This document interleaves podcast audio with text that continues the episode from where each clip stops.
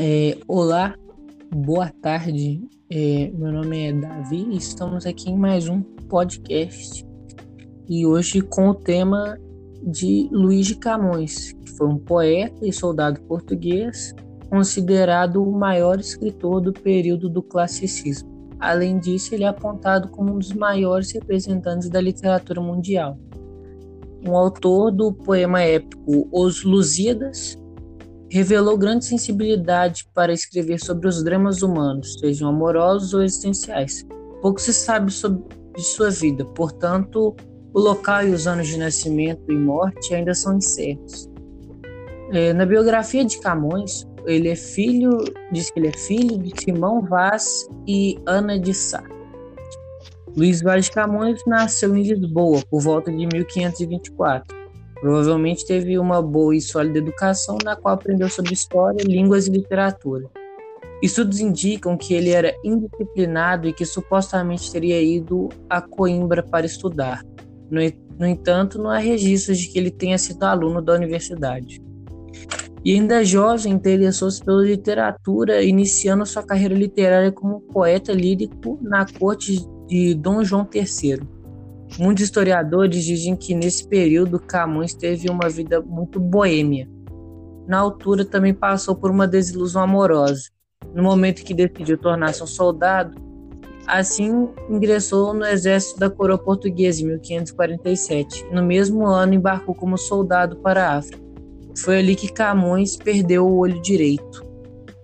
É, Camões, que foi o grande escritor né, de diversas, diversas poesias e líricas, escreveu grandes sonetos e dentre dessas obras assim uma que nós devemos destacar, como eu disse anteriormente, Os Lusíadas, que é uma das obras mais importantes dele.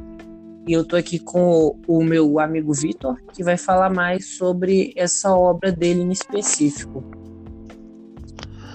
Boa tarde a todos. Eu estou aqui para falar sobre Os Lusíadas, que não é só uma das obras mais importantes de Camões, mas sim uma das obras mais importantes da literatura, né? Então, ela como foi escrita, foi, como já foi falado, né? ela foi escrita pelo Luiz Vaz de Camões e publicada em 1572. Ela foi in, inspirada, né, nas obras clássicas Odisseia de Romero e, e Ene, Enéidia de Virgílio. Essas obras que eu acabei de citar são ambas epopeias que narram conquistas do povo grego. Aí a única diferença é que a, a de Camões, né, os Lusíadas, ela vai narrar as conquistas do povo português nas épocas das navegações. Agora vamos tratar um pouco mais da, da estrutura da obra, que é muito importante. Ela, ela é um poema, né, do gênero narrativo ela está dividida em 10 cantos, mas a obra em si, para a gente ficar mais fácil, ela é dividida basicamente em cinco partes. Ela tem 10 cantos, mas são divididos em cinco partes.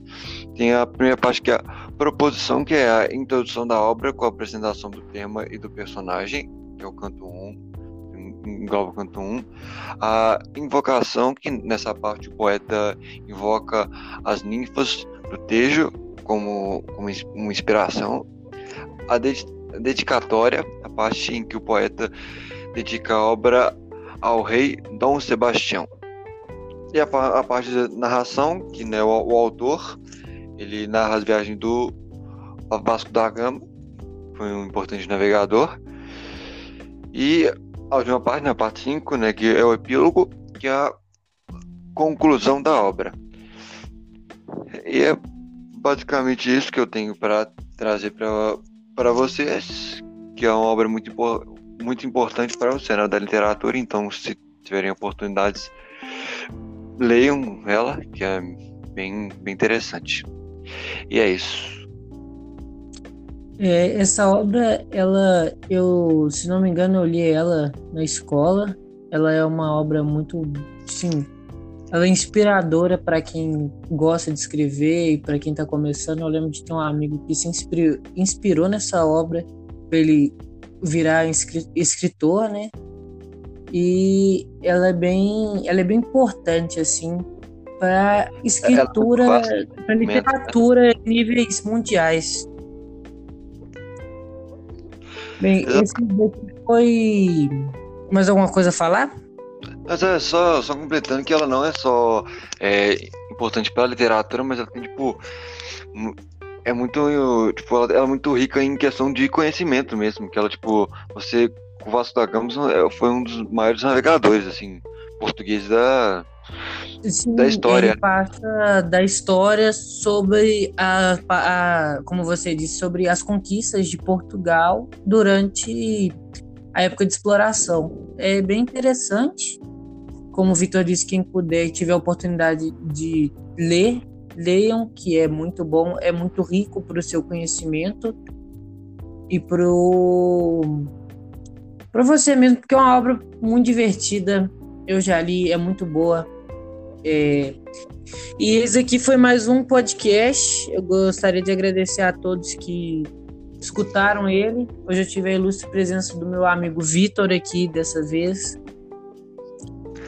Aí, um abraço, abraço, abraço a todos aí. Foi, foi muito bom para participar, né? Sempre que tiver oportunidade, só, só chamar aí, que é nós. Pode chamar, talvez para os próximos podcasts. Abraço a todos os ouvintes e até a próxima. Falou!